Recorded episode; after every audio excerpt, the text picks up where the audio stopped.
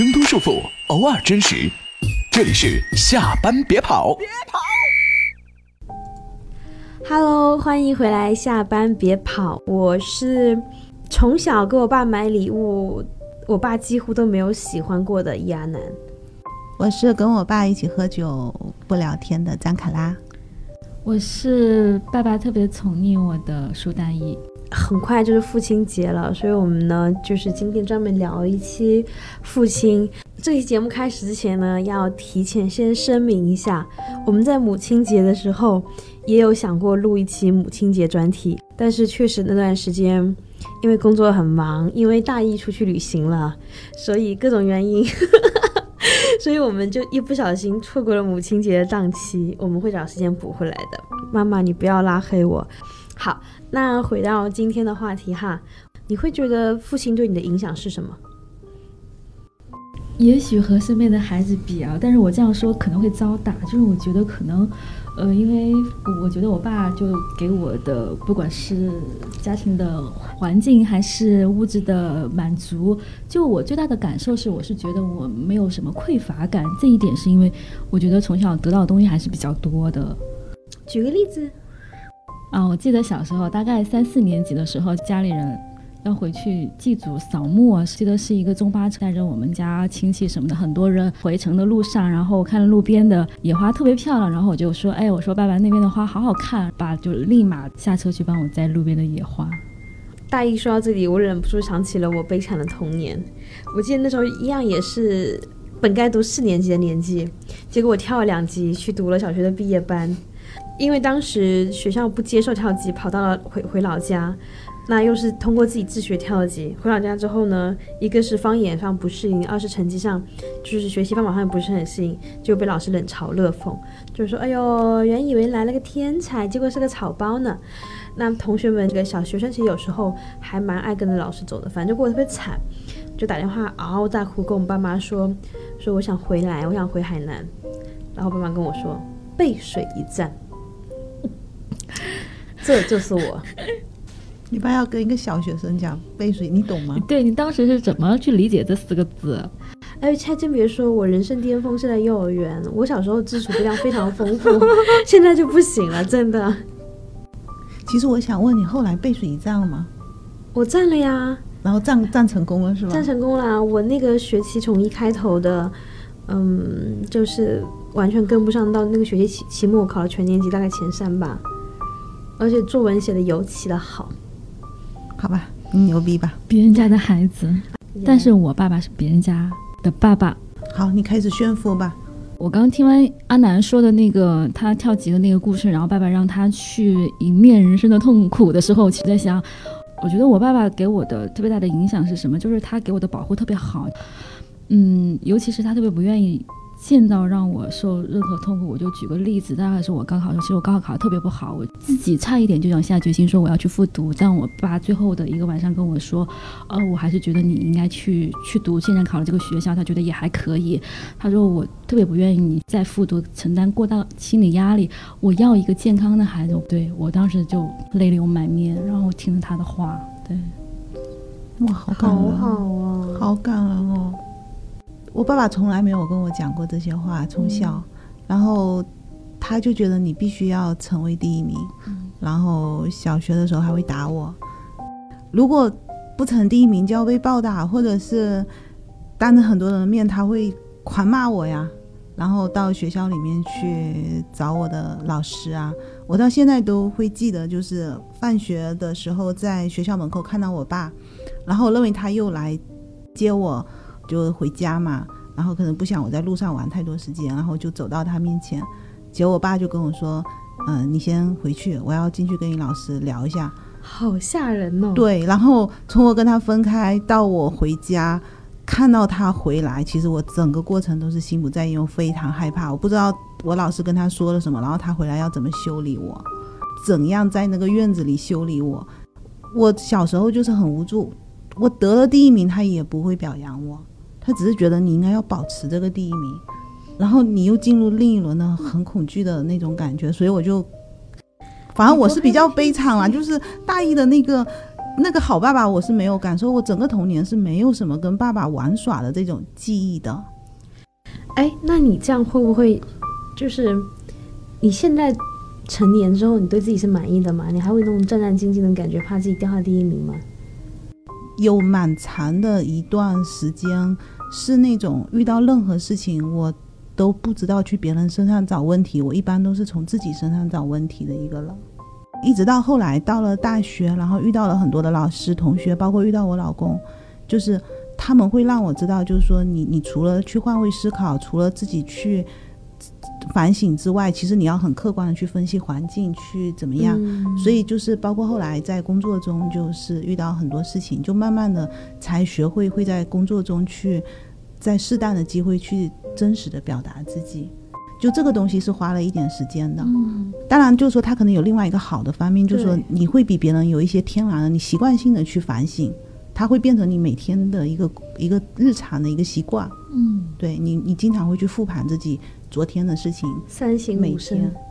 有段时间我不知道为什么，我就整个就放纵了自己。但我觉得说到这里，我想说，我觉得我对我爸还是很感恩。就是虽然成绩时好时坏，就是大起大落，但是我好像从小就会觉得理所当然，觉得我是要有出息的。然后我觉得这个应该是，但其实不光是我爸爸，我是我父母亲，因为他们真的很用心的去教育我。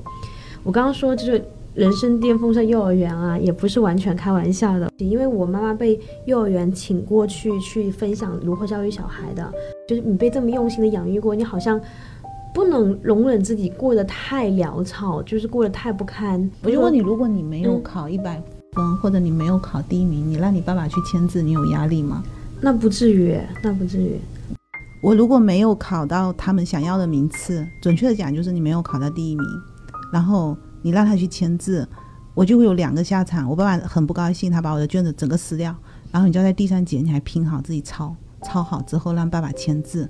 然后呢，第二个就是爸爸心情可能没有那么不好，然后他就会在上面签签上他的意见，大概可能就是说你很渣，怎么样努力，然后类似这样，就说你平时很荒废，然后你知道就那种小孩子，老师要再一次把卷子收上去嘛，你就会让很多同学看到爸爸的签字，然后他们就会读，你就觉得非常没有面子。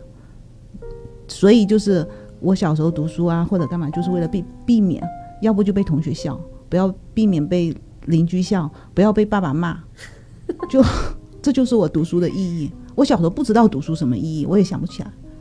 就 天哪，天哪！但是你这么严，其实说实话，你最后还是进了一个很顶级的学校嘛。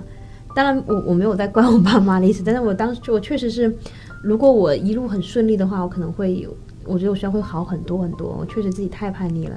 我现在是感谢他们的，包括后来他给你的很多，就你其实到后面会发现，就是其实他对你的那种严苛，可能他会让你从小形成一些性格，确实潜移默化的会让你就是很多事情你你知道自己可以做好，如果你付出努力，他会给你这样一个自信。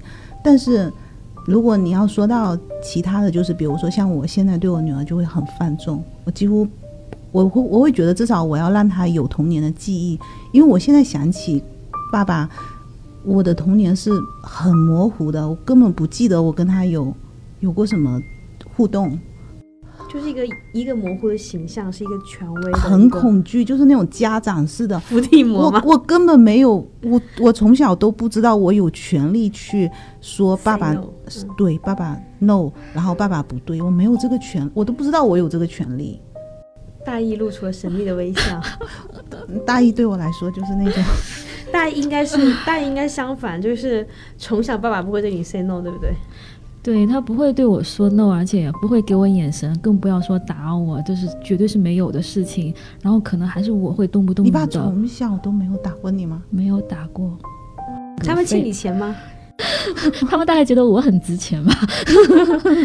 那如果比如说你做的特别不对的事情，或者是他们不喜欢的事情，我举个例子，就是我我可能跟你们聊过，就是我上初一还是初二吧，初一真的是纯粹是好玩。就是有一次期中考试，然后我们周边的几个小朋友他们就说，哎，可以这样子抄，可以这样子夹带。我一看那么幼稚，我的桌子有个洞啊，我直接就把书放在洞下面啊。完了以后考试的时候，其实那个那门课我准备的很好，我应该是可以考很好，但是我就是因为自己有了那么一个行为在前面，我就坐在那边考试的时候人老不自然，然后老师过来就查出来，然后就说你这门课的分数就作废，然后后来我就少了一门课的分数，但是后来排名。就回去就没给我爸没给我爸妈看，我就给他看了另外一个不含这一门课的排名，就混过去了。但是我混了过去了，但是我同班同学里面有好几个跟我是同一个单位的，他们回去了就跟爸爸妈妈都讲，然后他们爸妈就跟我们爸妈讲，然后我爸妈后来就知道了，知道了，我爸妈也就是说我们知道了这个事情，有人跟我们说了，但是我们就想知道一下你当时是怎么想的。后来我就老老实实把我的过程讲出来，然后他们觉得 OK 的，其实你还是有那么一点点稀里糊涂的，但是他们也觉得没有觉得我是一种道德的道德的问题啊，或者是说是性质上的问题。这件事情放在某些家庭应该惊天动地的大事吧，但是我感觉我们家还算是就是很和气的，说跟你聊聊看你是什么情况。期末考试的后来有那门课应该是考了全校最高分，然后是那门课的老师是。到了全校的大会上展示了我的那个卷子，答的又好，卷面又漂亮，分数又是最高的。之后我愿意把一个题答好，或者愿意把学习搞好，是因为我觉得这件事情让我觉得我应该要为这个事情去努力。那 当然，你那个童年太让人羡慕了。嗯，当然，我从现在来说，我还是蛮感谢我爸的。其实我最近在重新看《哈利波特》，然后我就觉得哎特别感动。小时候看《哈利波特》就觉得哦，他是那个跟伏地魔打来打去的人，其实忘了为什么他一直打不死。然后我这次重看才发现这句话就是说，为什么每次伏地魔打不死他呢？是因为他妈妈爱他，所以给他了一个护身符。原话是说，被一个人这样深深的爱过，尽管那个爱我们的人已经死了，也会给我们留下一个永远的护身符。但我觉得我家庭其实也给了我一个护身符啊，就是我我是一个特别迷之自信的人呐。因为我觉得女孩子对呃情感啊，对家庭的观念，或对异性的那个关系的理解，其实很大程度是被你和父亲关系所影响的。对，这个不是那么变态的什么恋不恋父的问题，是因为我之前有聊采访过一个心理专家，他说为什么很多女孩会找到渣男，不是因为别的，是因为他父亲就是一个渣男，所以他习惯了这种相处方式，所以我觉得。呃，我爸爸其实可能可能介于大大姨和卡拉中间，就从小我觉得从小都是我最好的朋友，然后可能没有之一啊，就是我能跟同学聊的话，基本上我能跟我跟我爸聊，甚至可能也可以聊更多，聊更深，就是对，好像对，就是我从小就是个胖子，你知道吗？就减肥这些我们可以下次再聊。从小朋友我特别自信，我从来不会觉得会找不到男朋友，而且包括比如说我我后来谈恋爱，我跟我爸讲谈恋爱，我爸就会说，哎，那你不要。花人家钱，不要一直让别人哄你，不要这个，不要那个。我觉得是可以给给了我一个跟异性相处的一个基础的观念吧。就我觉得，哎，那我们大家平等啊。然后，包括我现在可能可能跟我先生也是好朋友的状态，我就会讲，哎，我们不是好朋友吗？然后什么之类的那种，就是比较平等的相处。我我倒不觉得这样一定是对或一定是错的，但我觉得就是我自己还蛮喜欢这样的相处方式的。其实我爸跟我说的好多话，对我人生影响都蛮大的。嗯，就比如说，他就跟我说不要拿别人错误惩罚自己，然后说就是 对，比如说还有说一个事情已经失去了，就不要造成二次损伤。他有很多理论，你知道吗？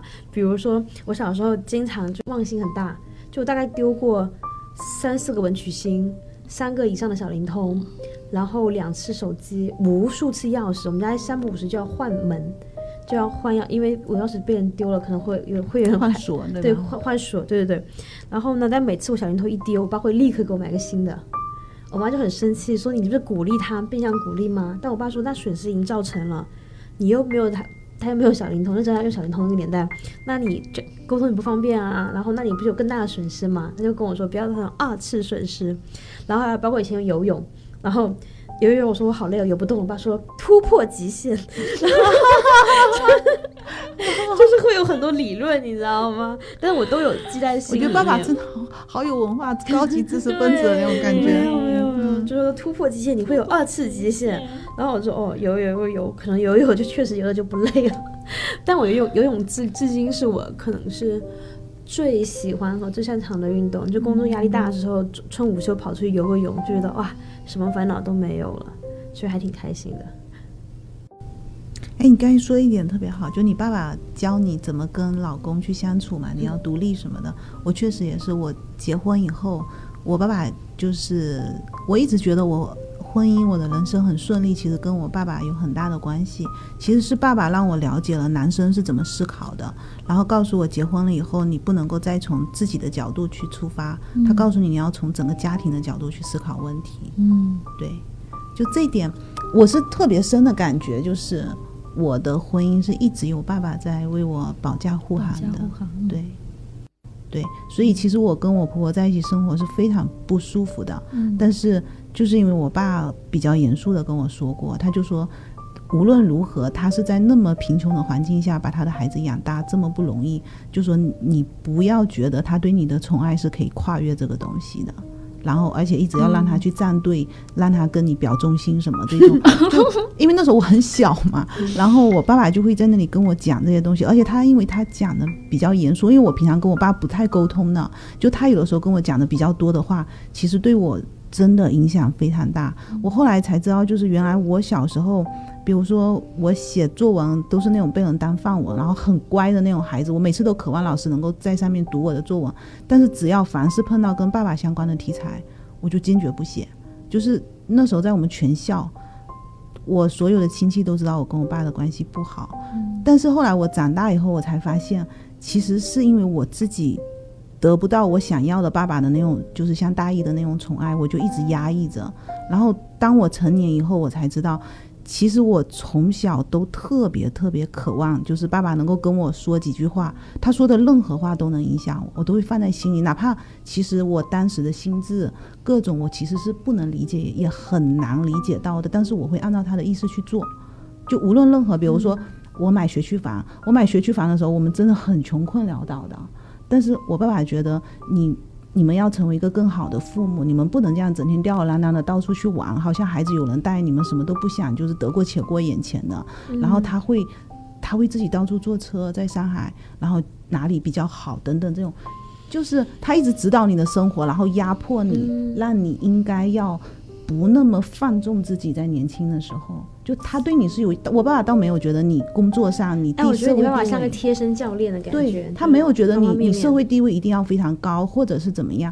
所以到很多年之后，我才知道哦，我在青春期的那种叛逆，就一直说你你是为了你自己的面子，然后你怎么样才让我好好读书。后来我才知道，其实不是，爸爸是真的，他他是希望你能够过上很好的生活，但是他是那种传统的大家长，他不会去解释。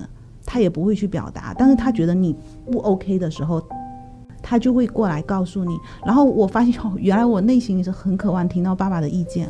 我即使不理解，我都会去做。我跟我爸爸现在的交流方式，就还是我们两个人很像两个男人在一起，就是一起喝酒，然后默默的看电视。不会怎么聊天，不怎么聊天，都在心里，对吗？嗯，都放在心里，不言中。我其实有点像，对对，我跟 我跟妈妈会比较聊，可能我一直觉得我可能因为跟我妈两个话痨，可能把把我爸的那一部分全聊完了。对，跟我爸不太聊，但他每次说话我都会记得。哎呀，大姨这种从小被爱浇灌的小朋友，嗯，你和你父亲的关系就长大之后有什么改变吗？我觉得我我我长大之后吧，或者说我毕业之后开始自己觉得自己独立了之后，我我会跟我爸之间的关系变得有一点是，我特想控制他。对，就是怎么说呢？就是我当时觉得我哎，我长大了呀，我独立了呀，然后我经济上也有一定基础了呀，然后我就特想去，尤其是我觉得我在一线城市，我的思维、我的观念，然后我的日常工作接触到的人，我觉得我是。有超于他很高的一些观念跟理念的一些见识，然后我特想去跟他分享。但是其实他在内地的城市，包括他也可能接近退休，其实他接触到的东西确实会比我少很多。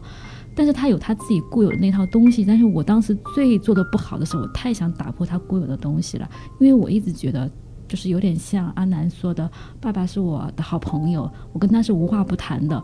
过去是他领着我成长，他把他读过的书、见识过的世界讲给我听，带着我一起去共同去探索那个世界。比方说，他很爱带我到处旅游啊，然后他出差只要能带小孩都会带上我啊什么之类的。所以后来到了，我觉得我在嗯大城市。待了那么久，或者说有过见识之后，我很想跟他去共享这些东西。我发现其实特别难。我当时做最差的一件事情是，他的那个房子要拆迁，然后我特别想干预他，我就跟他讲，我说：“哎呀，那个几线几线的房子，其实再买也没什么用了。我说不如来上海，然后我们在一起买一套房，或者如何如何。”但他其实其实这个根本就说服不了他。我就从钱的角度，我是说服不了他。后来有一次，我大概觉得那个事情没多久吧，我跟他一起去一个朋友家里面，然后我爸那个朋友是一个。也是在几线的城市有个超大的房子，然后儿女双全，孙子孙女满他爸当时进了他们家以后，就眼睛就放光的那种。哦，我突然明白，其实我爸要的只是这个东西而已。然后我后来就明白，其实无非就是去满足他就好了。不管我再怎么样大，或者我再怎么逐渐逐渐走向独立，或者有自己的家庭也好，我觉得应该给他他自己想要的东西。对，其实你的选择从投资上是非常对的，但是可能不是。对爸爸来说不是最重要的东西。对，哎，那我再问一个问题啊，就是因为很多催泪的网上催泪视频的片段都是女儿结婚的时候，父亲就潸然泪下啊。对啊，你们结婚的时候怎么样？因为我有姐姐，然后我爸可能经历过一次，我结婚了，他不要太高兴啊。就他，因为他很喜欢我老公，然后所以就是那种，但是因为是双方家长一直在逼着我们结婚嘛。啊，那我就可以名正言顺的去跟我老公去建立一个新家庭，然后不要一天到晚，因为那个时候我还不太理解我爸爸，就觉得他老是干涉我的生活嘛，嗯，所以我也很高兴，然后我爸也很高兴。哎，我突然想起了一句话，就是，就是一般结婚典礼上就会是爸爸牵着女儿的手，然后把女儿交给，嗯，交给你的丈夫。所以我我觉得听到卡拉讲那段，我觉得卡拉真的是从爸爸手里交到你不是吗？大一是从爸手里交到哥哥手里，哥哥在交老公手里，一直被保护的好好的，好吗？我好像结婚的时候我还好，我爸已经就是早晚有那一天，因为我们恋爱谈太久了。但谈恋爱的时候初期，我觉得我爸是有点小失落的。虽然理论上他会教育我，就是不要一味的让男生哄你，然后就要记得就是 A A 啊什么的。但事实上，当我第一次把我老公带回家的时候呢，当时男朋友嘛，然后我觉得。嗯，怎么说呢？我爸是有一点很严格在看他。比如说我的袜子呢，比如说回家就随便乱地到处丢，我爸就会就完全没有问题啊。但如果我我老公的衣服呢，这样一张衣服没有及时的放好，就是他也不知道脏衣服到底该放洗衣机好还是该放床上好，放哪里好，他放到了卫生间，然后我爸说怎么啦？还让我有给他洗衣服吗？就很生气，你知道吗？其实我老公也没有，他只是不敢分开把脏衣服放到哪里。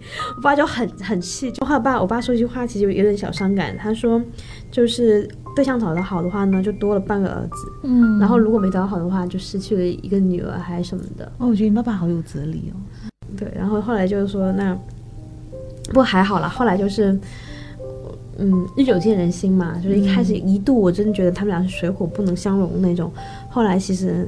还好撑过去那个阶段，就还慢慢发现，其实他还是一个挺靠谱的小年轻人。就现在应该还是蛮不错的，虽然至今也没有多么亲密啊。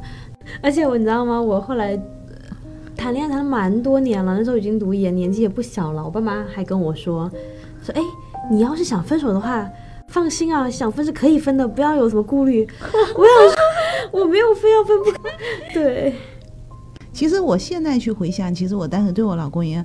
也有心动的地方，但是就说没有那么强烈。就我爸爸妈妈对他的喜欢是盖过了我当时那个萌动的。就是我刚刚说的，就是你你爸爸其实是你这一生的教练啊，就是对对，这真的是保驾护航了，我觉得很幸福。而且其实我多多少把握这个人生的航线，我多少是按照的模板在找老公，只不过就是说比他对我宽容，其他几乎跟他一样。哎，这其实也挺好玩的，就是你们找老公是跟爸爸像还是不像的？我我其实选的是一个跟我爸截然不同的一个人。我爸是那种无私的人，就是你们会觉得他对我这么好，是不是？其实我想说，我爸其实对我，我们大家子的所有人都很好。他一直是那种，他就是他就是扛着责任，他都好的那种，他都希望你们都好，不要受苦。但我老公是那种宠溺的孩子，我老公绝对是。绝对是自私自利挂自己头上的，就是什么都是我先好，我自己要好的。对，所以一开始我我爸都觉得，他也就光顾他自己玩的开心，吃的好，玩的好，他好像也没怎么顾你啊。但是我其实特别开心，有一个人没有束缚我，特开心。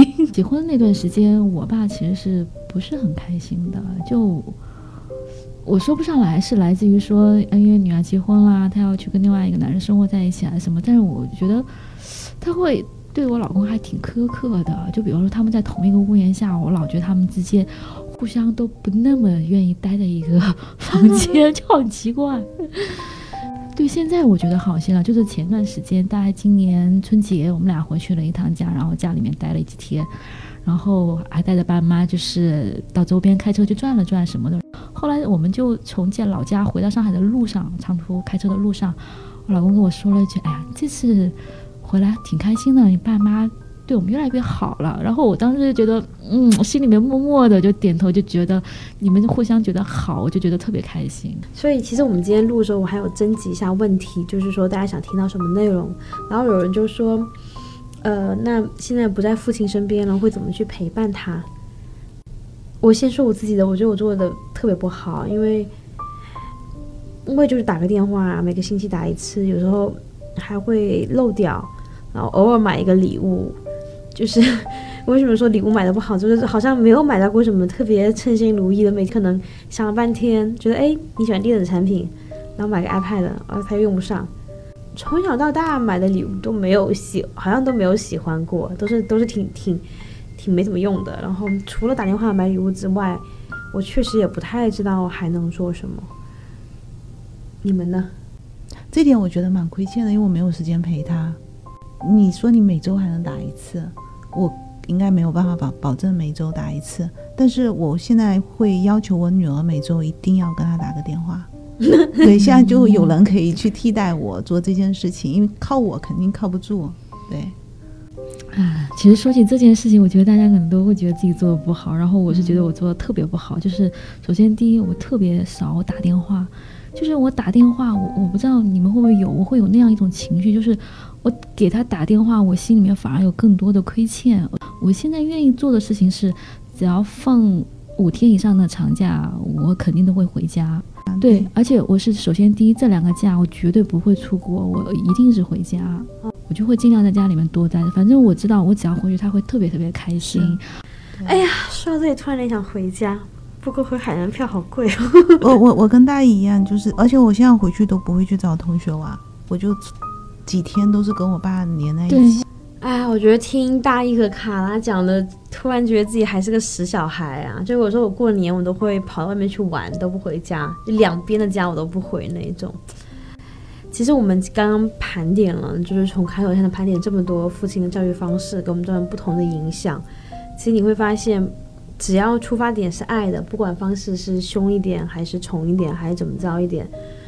最后，我们都觉长成了，我觉得还是蛮不错，至少是正直和独立吧的大人。那再回头看，因为今天我征集的时候，有人问我们一个问题，他说：“我说大家想听什么？”然后有人跟我说想听父亲曾经也是一个男孩，他怎么样从一个男孩变成了一个帮我们遮风挡雨做一切的父亲。其实当时我真的是觉得说这道题我是答不上来的。我从来没有问过我爸说，你从小到大陪着我去玩所有，就是我在我不同年龄段玩陪我玩所有东西。比如说，你会不会觉得很无聊？因为我最近前段时间帮我，就是短暂的帮我老公的侄子还是什么带带了一下下，强行把智商拉低到三岁，然后跟带着他去玩。我带个一个白天，我已经累到不行了。那小朋友非常喜欢我，因为我真的是。把自己拉成他朋友的陪他玩，但是真的很累很累。但我从来没想过小时候我爸陪我玩，天哪，那时候得多累啊！但我从来没问问他怎么样，如何看了这么多书，然后把我教这么好的。其实我想说，我觉得也应该是那个时候也是一个非常优秀、非常帅，然后可是他的父亲其实对他非常的严厉，可能我觉得这也是他特别宠我和我哥哥的一个很大的一个原因。后来我在想，有没有人宠过我爸爸？我想可能接下来时间我可以花点时间多陪我爸爸，宠宠爸爸，让爸爸得到他应该得到的这份宠爱。那我觉得在这个节日，我们该做的事情就是返回来去对他们好，就像大姨说的，宠他们一下。好，那这期节目就先到这边，都去打电话去吧。爸爸，我爱你。哎呦。